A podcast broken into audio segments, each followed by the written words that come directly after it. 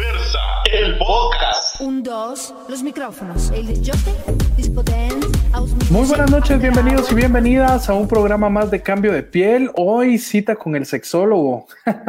¿Cómo lo ven? Bueno, pues como les comenté desde el primer programa que tuvimos en compañía de nuestro sexólogo estrella Miguel Lehmann, eh, todos los meses, una vez por mes, vamos a tener estas pláticas súper interesantes relacionadas a nuestra sexología, a, nuestras relaciones sexuales, a nuestro sexo, a nuestra identidad de género, tratando de abarcar todas aquellas posibles problemáticas o aclarar temas que puedan estar relacionados y que nos afecten directamente a nosotros, miembros de esta enorme comunidad LGBTIQ. Así que bienvenidos, bienvenidas nuevamente, bienvenides. Así quiero darles eh, una pequeña introducción de lo que vamos a hablar hoy. Hoy, eh, bueno, en el programa anterior estuvimos hablando un poquito sobre activo, pasivo, versátil, dónde te identificas, dónde te sientes más cómodo, eh, cómo le entro al tema, qué significa, está bien, está mal, cómo me reconozco como. Todas estas incógnitas fueron resueltas en este primer programa y este segundo programa pretende eh, enfocarnos específicamente en el rol pasivo, en aquellas personas que prefieren ser pasivas durante la relación sexual. Polémico, no polémico, algunos gustos, otros no tanto, al final es donde tú te sientas cómodo, donde tú te sientas identificado y donde tú te sientas realizado. Una de las palabras claves para saber si soy o no soy pasivo, si me siento cómodo en el rol pasivo o no, es precisamente la sensación de placer que se produce cuando el ano es estimulado pueden haber dos sensaciones, una sensación placentera que nos puede llevar al éxtasis, nos puede llevar a nuestro orgasmo o puede haber una sensación dolorosa. Cuando la sensación es dolorosa, no, por lo tanto, no hay placer. Al no haber placer, definitivamente no es cómodo para nosotros y ese podría ser un indicativo de que realmente no somos pasivos, sino que somos activos. Para abarcar este y otros temas como los e-, estigmas alrededor del ser pasivo, quiero dar y romper estos estigmas, eh, aclararnos un poco sobre este deseo sexual que forma un papel importante, para aclararnos un poco sobre la relación entre el rol que desempeño con nuestra identidad de género Quiero darle la bienvenida a Miguel Lehmann. Miguel Lehmann es sexólogo, aparte de odontólogo. Bienvenido, Miguel, ya sexólogo conocido, sexólogo de la casa. Bienvenido nuevamente a Cambio de Piel. Muchísimas gracias por acompañarnos y por uh, ampliarnos un poquito más de información respecto a estos roles que eh, tanta curiosidad eh, dan. Recordemos que no solo nos ven personas que ya tienen mucho tiempo de estar en el ambiente y por lo tanto han salido del closet, sino también tenemos personas jóvenes que apenas están descubriendo su sexualidad o su orientación sexual. Así que bienvenido Miguel, ¿qué tal de temblores? Hola, ¿qué tal Eduardo? ¿Cómo estás? Pues bien, bendito Dios, bien.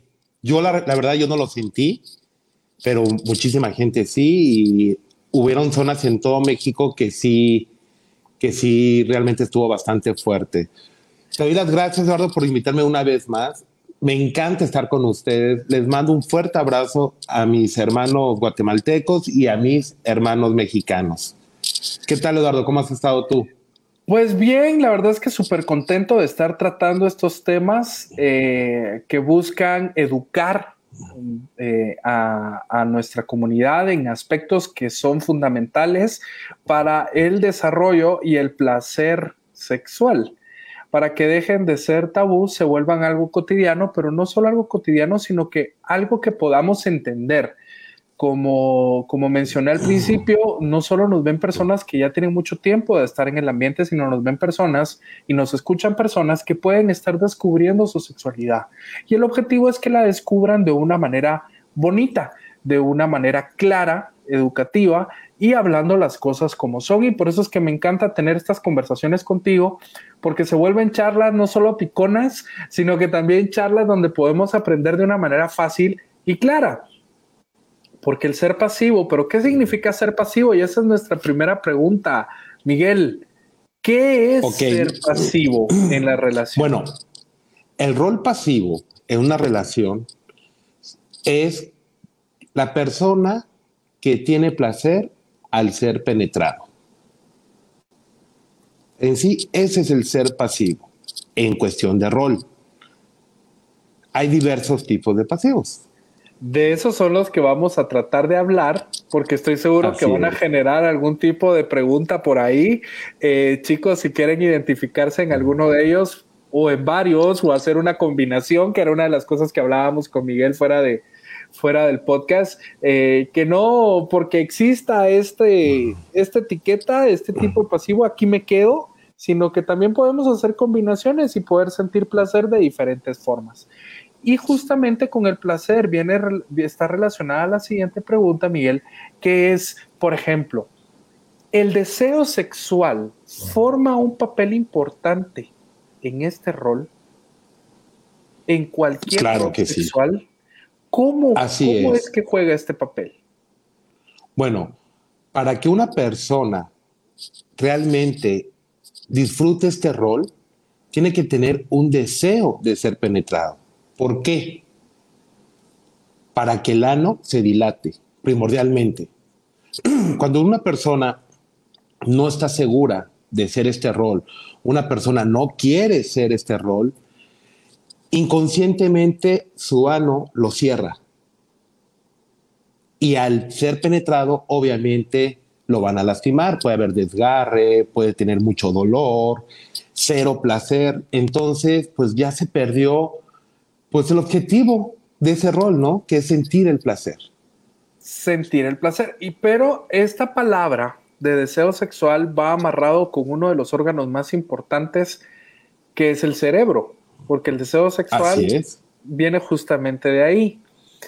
Y cómo deseamos la penetración a través de una fantasía sexual o a través de imágenes o de placeres que vamos descubriendo al ir iniciando nosotros ese descubrimiento sexual a muy corta edad. Estaba leyendo por ahí y tú me vas a corregir o me vas a debatir respecto a esto, de que decían de que precisamente cuando uno comienza ese despertar sexual en una corta edad, eh, también descubre ese, ese deseo anal, ese gusto anal. En algunas personas se magnifica, en otras no tanto, y por supuesto en algunas suele ser eh, doloroso y en otras no. ¿Qué piensas tú al respecto de esa teoría? Ok, yo pienso que realmente lo que tú estás mencionando es correcto. La curiosidad del sexo, el deseo sexual comienza a temprana edad. ¿Ok? Obviamente, por cuestión de prejuicios, por señalamiento en la sociedad y todo, muchos lo reservan y se quedan callados. Otros deciden experimentar y otros simplemente dejan ese deseo en su mente. ¿Ok?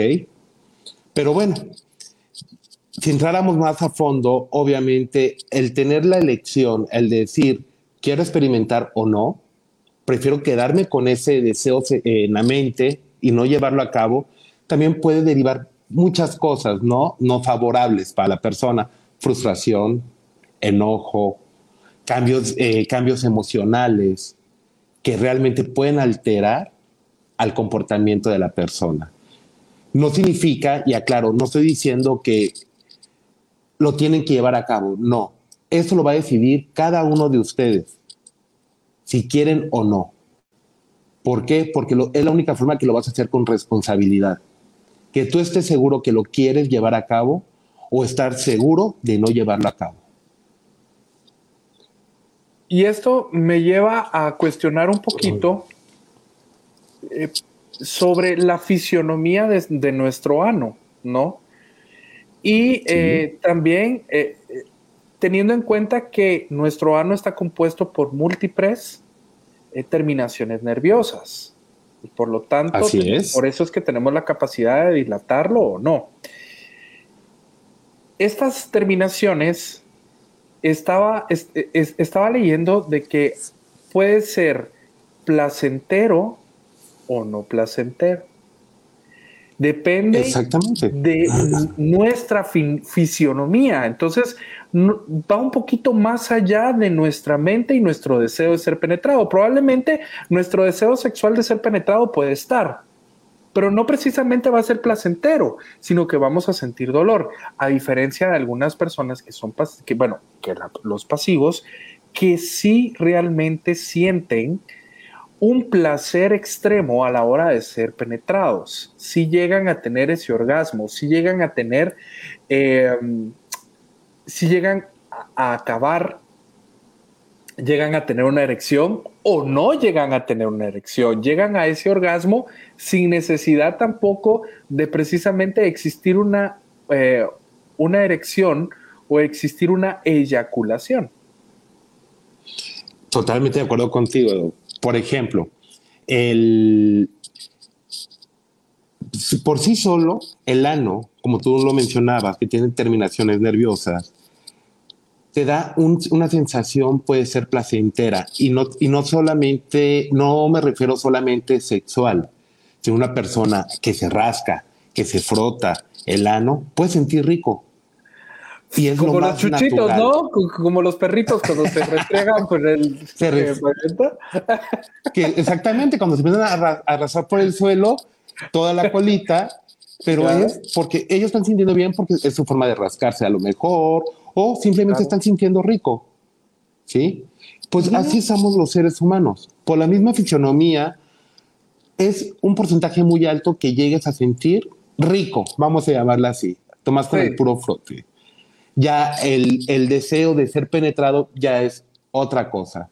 Eh, para ser penetrados tienen que hacer muchas cosas para poder lograr una penetración, que es lo que les mencionaba. Aparte de desearlo, bueno, relajarte, relajar tu tu ano primordialmente y recibir lo que deseas en ese momento. Poco a poco, con suavidad, con mucho lubricante, cremas, para que sea más fácil su entrada y salida y no haya tanto dolor o vaya a haber desgarramiento. Eh, es interesante porque me acuerdo que, no, bueno, no sé si algunos de nuestros, de nuestros oyentes han visto algún tipo de, de película porno antigua donde no había lubricante. ¿Qué se utilizaba? La saliva, Saliva. Y yo había escuchado también de que se usaba vaselina. vaselina, era muy común usar vaselina o saliva. Eh, ¿No? y- sí, claro. Y pocas veces se usaba crema. Sí, regularmente era más vaselina, que era lo que se encontraba más en las casas. En casi todas las casas habían vaselina, pero porque lo utilizaban para otras cosas y era lo más factible que te vivieran al alcance de la persona. Como las, lo hacen a escondidas, pues lo que tenían a la mano era la vaselina. Y muchas veces saliva. Salivita. De eso Así vamos es. a hablar porque quiero que toquemos el tema de la salud y de la limpieza, que también es súper importante. eh, pero quiero leer este, este, este mensaje de Adrián González del Solar. Dice saludos al, sexo- al sexólogo Miguel Lehmann. Muchísimas gracias, Adrián. Un fuerte abrazo. Luis Cáliz dice, hola doctor, saludos al mejor doctor Lehmann, soy un fan número uno. Ah, muchísimas gracias, Luis. Igual un fuerte abrazo para ti. Y Quique Gitano dice, nuestro señor productor, bueno, nuestra señora productora, que yo sé que así es como le gusta que la llamemos, dice, ahora ya sé por qué me dicen que soy bien pecho entonces, porque siento rico. Eh, sí, probablemente, mi querido Quique. Yo una, yo una vez utilicé VIX. Uy, querido amigo, ¿cómo te ha de haber quedado de, de fresquita de abajo? Ojo, porque no se puede usar cualquier cosa, te puedes irritar o hasta quemar. Y en vez de placer, no creo que lo tengas. Entonces yo creo que puede ser más dolor. Pues yo creo que Una quemadura en el ano es Pues yo creo que debe haber sentido rico fresco. con el VIX, muy fresquecito, con sabor a menta. Ah, podría ser. Ah, no, eucalipto tiene, ¿no? Entonces sí le ha de haber quedado con olor a eucalipto, pero bueno, mi querido Quique, gracias por el tip. Si alguien más ha probado con algo, algo distinto a, a- a lo que mencionamos con, con Miguel, bienvenido. Eh, Toreto Star dice saludos al invitado. Gracias, Toreto, fan de Hueso Muchísimas Colorado. gracias. Miguel, justamente eh, hablamos sobre el placer. Pero Así el es. placer muchas veces puede estar ligado al dolor. Puede ser que el dolor le cause ese placer y que sienta rico, pero Claro. lo importante es que las penetraciones se hagan de la manera correcta. ¿Por qué? Así es. Como tú ya lo explicaste, para evitar cualquier tipo de desgarre, sangrado, porque eso obviamente incrementa el riesgo de contraer alguna enfermedad de transmisión sexual. Así es. ¿Cómo Mira. recomiendas tú que sea? Bueno, primordialmente tiene que estar totalmente limpia la zona. ¿Ok? Eh, revisar bien que no haya hemorroides. Cuando hay hemorroides eh, en el ano, obviamente hay más dolor, va a haber sangrado. Entonces, y hasta pueden provocar fístulas anales, pueden provocar varias cosas que no va a ser nada agradable para la persona que está siendo pasiva. Entonces, tiene que estar limpio esa zona. Se recomienda que el pasivo se haga lavados anales. Hay diversos materiales con el cual se pueden hacer. Eh, pueden utilizar una perita que venden en las farmacias, tipo como las que le sacan los mocos a los bebés, los moquitos a los bebés. Pero son más grandes, queridas. No son tan Sí. chiquitas. Bueno, pero hay gente que sí utiliza esas peritas, las llenan de agua tibia, lo introducen en su ano y sueltan el agua y es cuando empiezan a hacer su lavado. Hay otros productos, hay, hay edemas que se especialmente para hacer eso, que igual encuentran en las farmacias. Hay personas, me han comentado en terapia que hay personas que usan mangueritas, una manguera y se introducen agua tibia para que se ablande el excremento y pueda salir todo y esté limpio por dentro, le dé seguridad al pasivo que no vaya a causar algún problemita por ahí, alguna incomodidad como las que estamos Ahí viendo en la pantalla, de que hay algunas personas que no disfrutan manchar de excremento a su pareja. Claro. ¿ok? Y, y eso es primordial. Entonces, que la persona que es pasivo tiene que estar, uno, seguro de, lo- de que quiere ser pasivo, dos, que se sientan cómodos y tres, que tengan mucha seguridad. Y estar limpios, la zona, aparte para evitar algún otro problema, es, le va a dar una seguridad muy grande al pasivo donde puede provocar mayor placer para él. Eh, en uno de los programas que tuvimos también hablamos sobre que si no tienes nada de eso a la mano, puedes utilizar una botellita de agua que también funciona. Aguas, botellita de agua con un Sí. orificio, bueno, que te quepa, ¿no? Eh, no Claro, una botellota pero, de agua, pero también, también tienen que tener cuidado, porque el introducir una botella puede agarrar aire, sí. ¿ok? Entonces Ojo. ahí, ajá, adelante, adelante. No, no, pero pasarás con las de plástico también que agarren aire. Lo que pasa es que la de plástico es más fácil que en el momento le puedan perforar eh, por, le- por la parte de, por la base, Por un el culo de la para botella. sacar el aire, ajá. Porque la de un cristal, pues no lo puedes perforar en el momento, porque la puedes reventar y cortar a la persona. Claro. pero de que puede agarrar aire, sí puede agarrar aire. Ha habido casos, tristemente, donde se introducen botellas de, de vidrio, agarran aire y al jalarlo se desgarran, se lastiman, se cortan. Entonces es muy peligroso. Por eso tiene que ser con mucho cuidado, consciente, o sea, consciente de lo que están haciendo y Yo saber creo- cómo hacerlo, Yo creo que en ninguno de los, en, en ningún caso debieran de utilizar vidrio para hacerlo, porque también Igual yo tampoco lo sugiero. que hay gente que se lo mete por placer y eso también es muy riesgoso, que no lo Y terminan, terminan en el hospital, ¿eh? en cirugía. Sí, termina en el hospital, en una cirugía y algo que pudo haber sido placentero y rico resulta ser algo completamente traumático.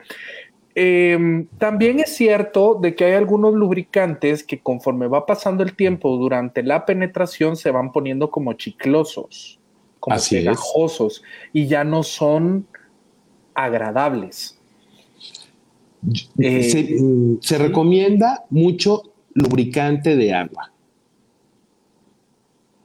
Eh, lubricante basado en agua. ¿Ok? A ver qué es lo que dicen ahí. Es que dice 10 mandamientos del sexo A ver. anal. A ver, si nos lo permiten, yo leo Sí. uno y tú lees el otro, Miguel. Ok. Dice, uno, usarás condón sobre todas las cosas. Lavarás el área y usarás el baño. No, as- no asumirás que no te pueden pegar algo.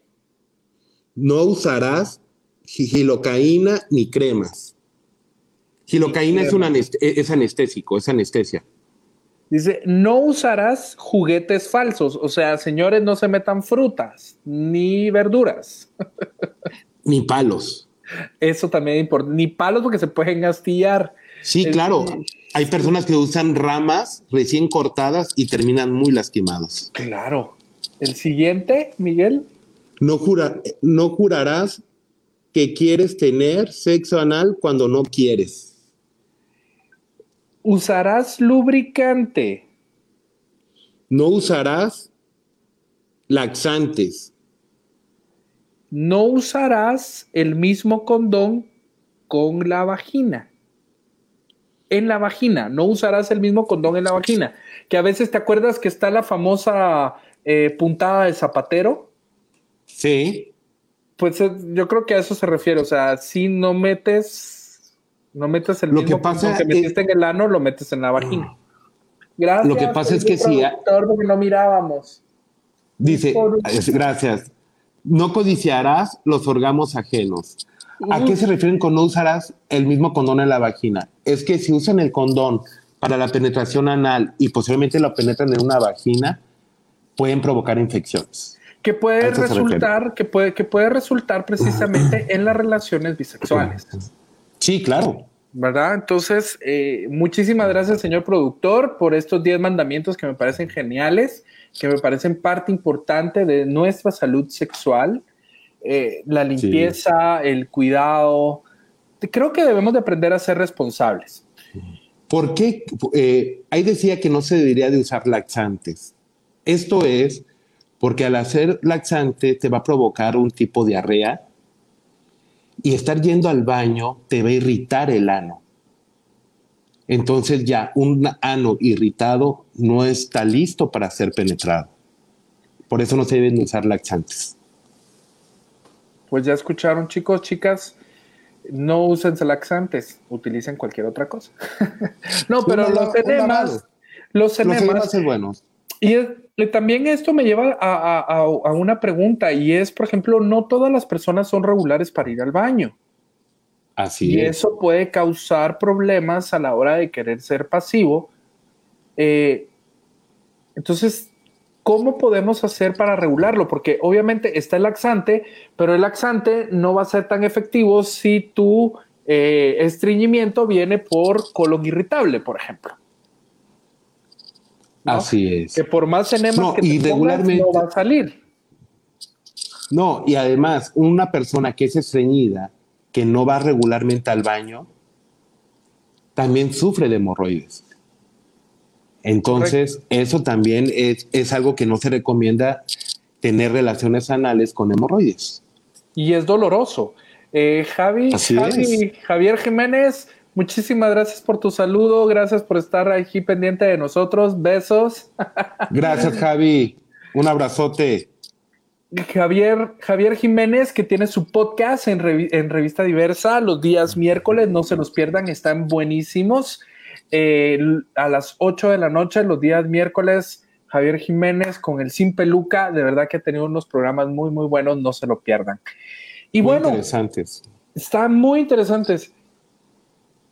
Se genera toda una, se genera toda un- una estigmatización alrededor del pasivo. Muchas veces son víctimas de eh, un bullying cibernético. Eh, incluso nosotros dentro de la misma comunidad hemos utilizado adjetivos peyorativos a la hora de querer hacer eh, un señalamiento fuerte hacia alguien, ¿no? Y dentro de estos estigmas, que es lo que me gustaría que cambiáramos o que explicáramos un poco aquí, está que, por ejemplo, vemos a una pareja Y asumimos que eh, por verse más femenino es el pasivo. Y asumimos Así que el es. grandote, el que se ve machote, no solo la tiene grande, sino que ha de ser el activo y todos pensamos, y perdón por la expresión, a esta la han de hacer mierda en la cama. y no precisamente es así. También asumimos que el pasivo es el que asume un rol femenino y el otro asume un rol del marido.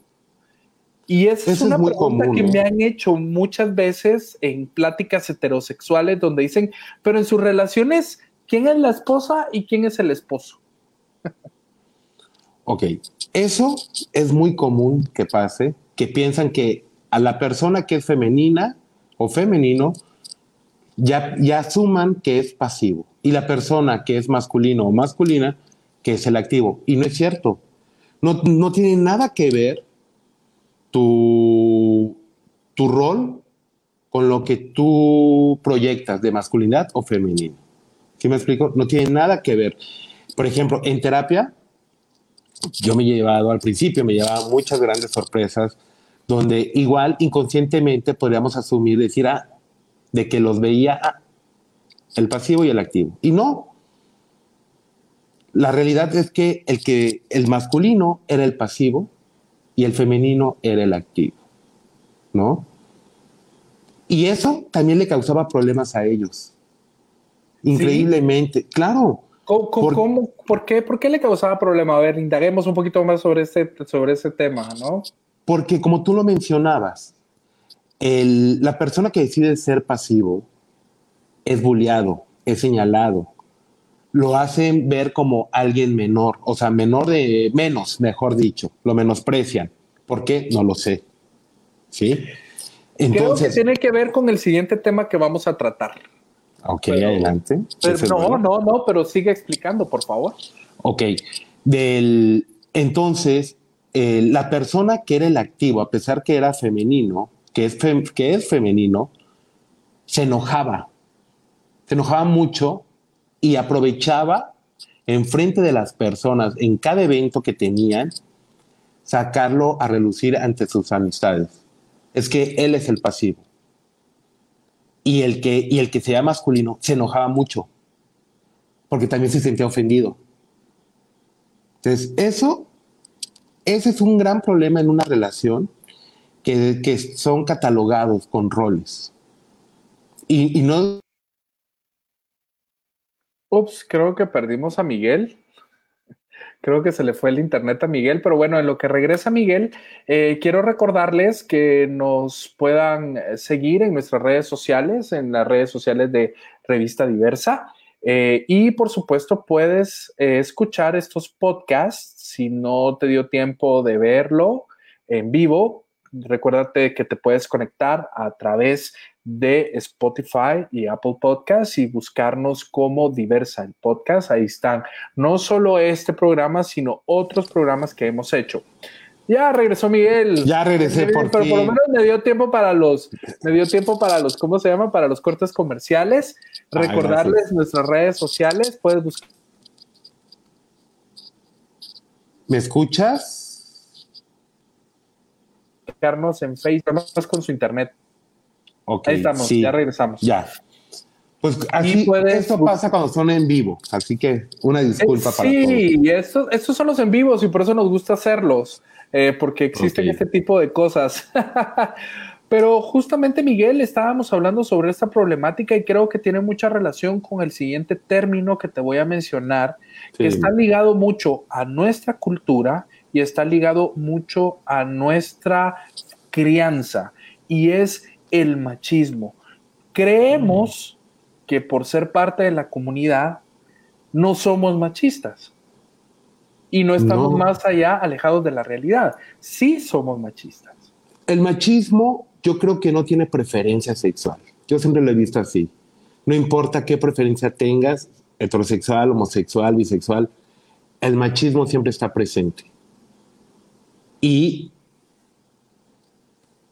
si es real que actualmente tal vez haya disminuido, disminuido un poco, pero el machismo sigue presente. Y, eso causa muchos, muchos problemas en las relaciones. pero eh, justamente sigue estando presente porque forma parte de nuestra cultura. No podemos nuestra educación, de nuestra cultura, de nuestra educación, de nuestra crianza.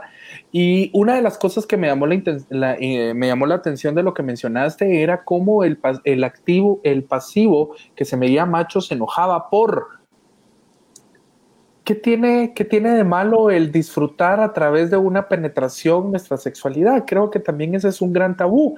Eh, no nos permiten disfrutar nuestra sexualidad como viene. Siempre tiene que haber una limitante mental, más allá que física. Pero como tú decías, Edo, es educación. Y esto viene de hace mil, mil años. Por ejemplo, el órgano masculino es externo, y el, órgano masculino, eh, femenino es interno, ¿ok? Entonces, la jerarquía, el que tenía mayor jerarquía era el que penetraba, como demostrando el mayor poder, ¿sí? Y eso, esa educación sigue estando actualmente en este ciclo y va a seguir por muchos, muchos años más, que el que penetra es el poderoso y el que es penetrado es el, el, el menospreciado. Sí, eh, y, es algo feo, la verdad es que eh, es algo a lo que yo me niego a aceptar, no aceptar, sino que me niego a seguirlo, eh, ¿cómo se llama? Reafirmando en las nuevas generaciones, o por lo menos en donde tengo la oportunidad de, de poder estar y compartir, que realmente aquí no es una lucha de poderes, aquí no es quién puede más, no es quién tiene más. Aquí es cuestión de podernos disfrutar como pareja, con una mente abierta a lo que ambos queremos y deseamos. Entonces, ese estatus de poder que nos da en determinado momento nuestra relación sexual debiera de ser eliminado, porque un pasivo puede tener aún, incluso muchísimo más poder que el activo. Así es. ¿Verdad?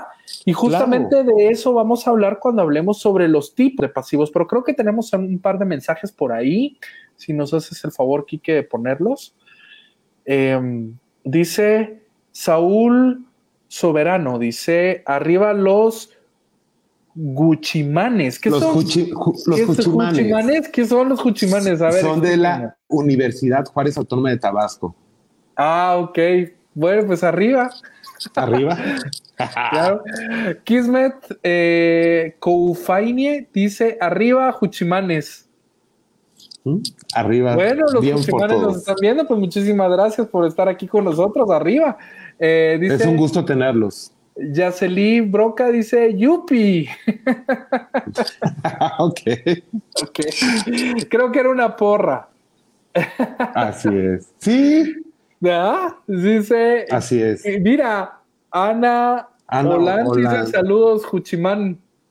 Saludos, Ana. Saludos a todos los Juchimanes. bueno, otro tema que es importante y que no quiero dejar de mencionar en este programa es precisamente sobre el rol sexual. ¿Tiene relación con mi desarrollo de identidad de género? No. Yo digo que no. ¿Tú, ¿Tú qué piensas, Edu?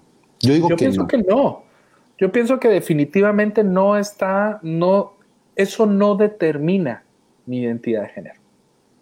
¿Sí? Yo estoy totalmente de acuerdo contigo. No tiene nada que ver uno con lo otro. Eh, eso es ah, totalmente aparte.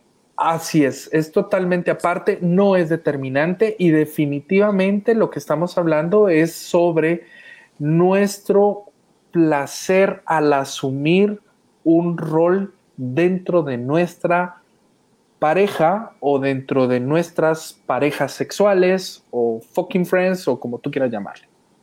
Inclusive está comprobado que la persona, mientras tenga menos prejuicios al momento de, de estar con alguien sexualmente, es la persona que va a tener mayor placer. Y me refiero prejuicios al que como estamos hablando del tema de pasivos. El de eh, alguien que dice, yo quiero ser pasivo, lo disfruto mucho, lo deseo mucho, pero al mismo tiempo me hace sentir incómodo, me hace sentir menos.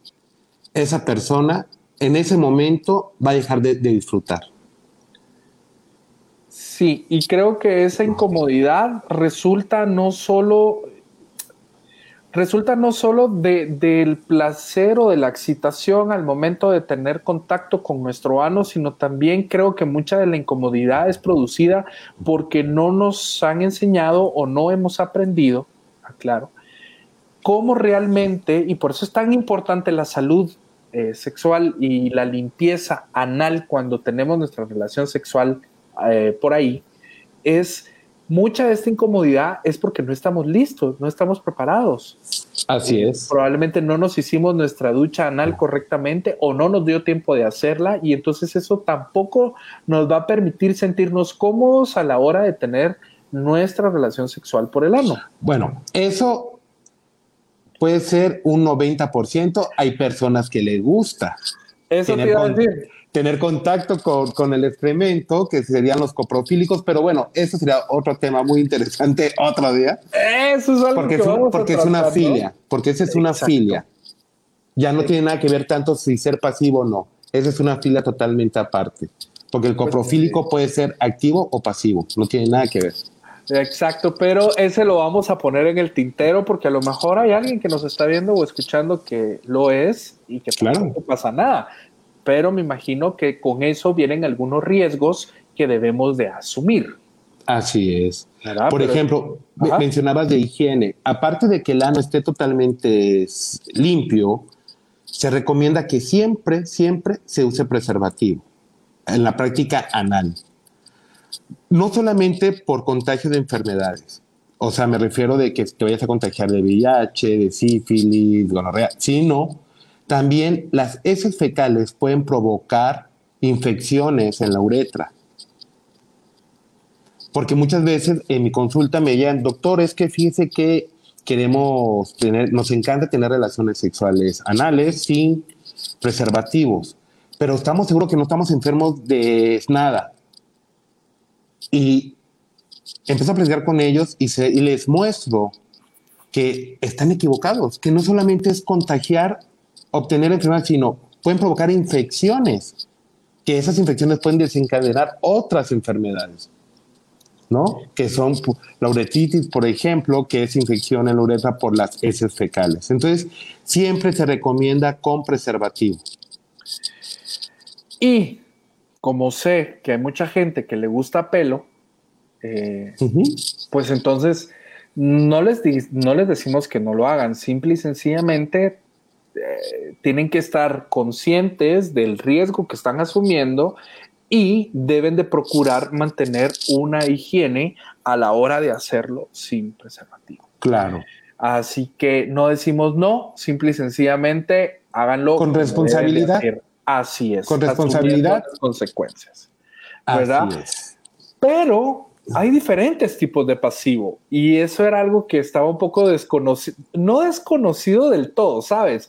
O sea, sí lo conocíamos, pero creo que no le habíamos puesto un nombre y era justamente lo que Así estábamos es. discutiendo con Miguel fuera del podcast y era, ah, es esto, sí, ya, ya, ya lo caché. Entonces, hablemos sobre estos diferentes tipos de pasivos, Miguel, por ejemplo, el pasivo de, ar- de armario. Ah, que creo que ese es el de, el- el de muchos. Ese es el más común, yo creo. ¿eh? ¿Cuál es el pasivo de armario? Es el que le encanta ser pasivo, pero a nadie se lo dice y para todos él es el activo. ¿Sí me lo Sí. explica? Que y en el momento, es más, en el momento de que van a tener eh, relaciones, siempre menciona la frase, yo soy activo, pero siempre he tenido curiosidad de ser pasivo y lo quiero intentar contigo. ¿Ok? Pero esa frase se la dice a todo mundo. No se la crean. ¿Por qué? Ustedes díganle que No se la crean. se sientan importantes, pero no se la crean. Ustedes no son los únicos. Así es, ellos son pasivos de closet o del Y armario. Esto me recuerda mucho eh, que a algunos amigos que, que- que son pasivos dicen, no, y estábamos en lo mejor del asunto, yo ya me hacía que me iba a poner, deshacer la pata por aquí arriba y yo contorsionándome todo en la cama y de repente viene y se me voltea. no, eh, bueno, te tocó un pasivo de armario, ni modo, ¿qué podemos hacer, amigo? Usted disfrute lo que tenga que disfrutar. Así También es. tenemos otro tipo de pasivo. O- obvio, ojo, estamos haciendo esto con, en, en son chiste, pero no es tan chiste y sin afán de ofender a nadie. Simple y sencillamente Claro. estamos tratando de hacer un juego que, como les dije al principio, puede ser que yo lo sea, pero no lo quiero decir. Pues sus razones tendrá para no decirlo, no pasa nada tampoco. dice Sai, el eh, Trike dice, qué tema tan interesante, pues muchísimas gracias. Morena Herrera dice, interesante, gracias Morena. Qué bueno que les gusta. Sai dice nuevamente, hola profe. Hola, ¿qué tal? Sa- Saludos. Ahorita le vas a decir doctor, no profe, que no está en la escuela. eh, Kismet dice nuevamente, hola profe, buenas noches. Hola, ¿qué tal? Tenemos otro pasivo más, Miguel. Sí. que lo conocí, ¿te acuerdas que lo discutimos y me dijiste, ah, lo conocemos con otro nombre? Y es la pasiva tragona. Ok. En, en mi país son señalados como guagüeros. Guagüeros son guaguis, o sea que les gusta hacer felación, o sea, les gusta hacer el sexo oral, ¿no? Y, las pasivas, y los pasivos dragones son esos, que les encanta, aparte de ser penetrados, hacer el sexo oral. Pero también existe el, y por eso les digo que nada está escrito, el que le gusta hacerlo, se reconoce como pasiva, pero no le gusta la penetración. Ah, sí, también. O sea, exactamente. Que les encanta hacer sexo oral, pero no les gusta ser penetrados. Pues esos, queridos amigos, están catalogados como pasivos dragones. Dragones. En México son más conocidos como guagüeros. O se dice Nicole Sánchez, o sea, los mayates. Eh, Eh, no, esa es otra cosa. Los mayates son mundialmente conocidos precisamente por ser esos machos que te van a agarrar del pelo. Y que son, y que son activos. y que generalmente son activos. Digo generalmente. Ajá. Ajá. Dime, y, dime, dime. y ellos no se declaran homosexuales. Exacto. Exacto. Dicen no ser homosexuales porque ellos están siendo activos. Ellos son los que están penetrando. Cuando la realidad es otra. Por lo tanto, tampoco hacen guauis. Porque no es. les gusta hacer guauis. Eh, pero podemos tener un... A mí me gustaría que hiciéramos, Miguel, un programa donde pudiéramos hablar un poco sobre los mayates y los chacales. Ok, sería muy interesante. Sería un tema interesante que podríamos hablar para entender las diferencias y cómo, cómo funcionan y quiénes son. Eh, pero continuando con, con- con el tema del tipo de pasivos, también tenemos al pasivo sumiso. Ojo, sumiso no quiere decir que eh, sea sumiso porque quiera que lo golpeen o porque le quiera ser humillado. Así es. ¿Qué es ese pasivo? Ok, los pasivos sumisos son los que se acuestan y ahora sí le dejan que el activo haga su chamba. Como quien dice, yo estoy en charola de plata, puedes hacer lo que tú quieras. Hazme tuya, aquí estoy. En pocas palabras. O sea, tú puedes hacer lo que quieras conmigo. Esos son los pasivos sumisos. Y tenemos su contraparte, que son los pasivos Dominantes. O ¿Qué son los pasivos activos dominantes? ¿A qué se refiere? Que son los que llevan el control en el momento de, de estar en- eh, teniendo sexo. Los que dicen, a ver, espérate, tú acuéstate, yo me voy a sentar encima de ti, yo me voy a mover, yo, yo beso, yo toco, yo dirijo. Ahora sí que yo dirijo la orquesta. Y el activo, que es el que está penetrando, se vuelve sumiso. Se vuelve sumiso. Por eso les decía que el rol de poderes puede, No no tiene nada que ver y puede invertirse en cualquier momento. Y es aquel pasivo que le dice al activo, papito, tú acuéstate que vas a ver en este momento las estrellas. Así es. vas a tocar a Dios con las manos sucias. Pero también tenemos un pasivo que es muy interesante. Yo cuando lo leí, eh, ¿por qué me pareció interesante? Porque justamente lo platicábamos con Miguel, de que creo que así debieran de ser, así debiéramos de ser todos cuando tenemos la relación, cuando tenemos y hacemos el delicioso. que son los pasivos paranoicos, que los catalogan como paranoicos. ¿Cuáles Están, son esos, Miguel? están catalogados así, pero realmente yo les llamaría pasivos seguros. ¿Cuáles son esos? Que los que cuando terminan de, de tener, de eyacular, sacan el, el condón, revisan que no se haya roto, que no se haya escurrido nada de, de- de semen. Eh, los que siempre están, están viendo que usen preservativo, primordialmente eso, ¿no? O sea, están buscando que todo sea seguro. Por eso yo les llamaría más pasivos seguros. Que eso Sí. sería lo correcto. Correcto. Eso sería lo correcto. Eh, creo que la seguridad en el sexo, en el acto sexual, en el delicioso, en el cuchicuchi, en la hierba se movía, lo que ustedes quieran, siempre debe de ser lo más seguro por cuidado de ustedes y por cuidado de su pareja.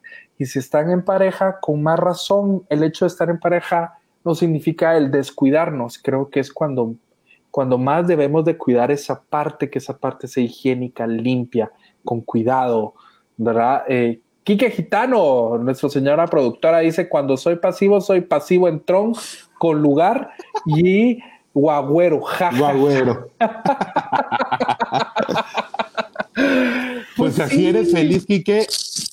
Adelante. Es que podemos ser todas, podemos ser pasivos dominantes, pasivos sumisos, podemos hacer una mezcla, podemos ser pasivos seguros, como dijo Miguel. Lo que te acomode, sé feliz con el sexo, el sexo sido para disfrutarlo, solo disfrútalo con responsabilidad. Y bueno, Miguel, hemos llegado al final de esta charla, espero que, que, la hayas pasado bien, eh, aún con las salidas un poquito de, de, tono que tuvimos, pero bueno, es que es parte de él, no podemos dejar de ser quienes somos. Así es, exactamente. Pues yo te agradezco, Eduardo, siempre que me invites, te lo repito una vez más, para mí es un verdadero placer estar contigo.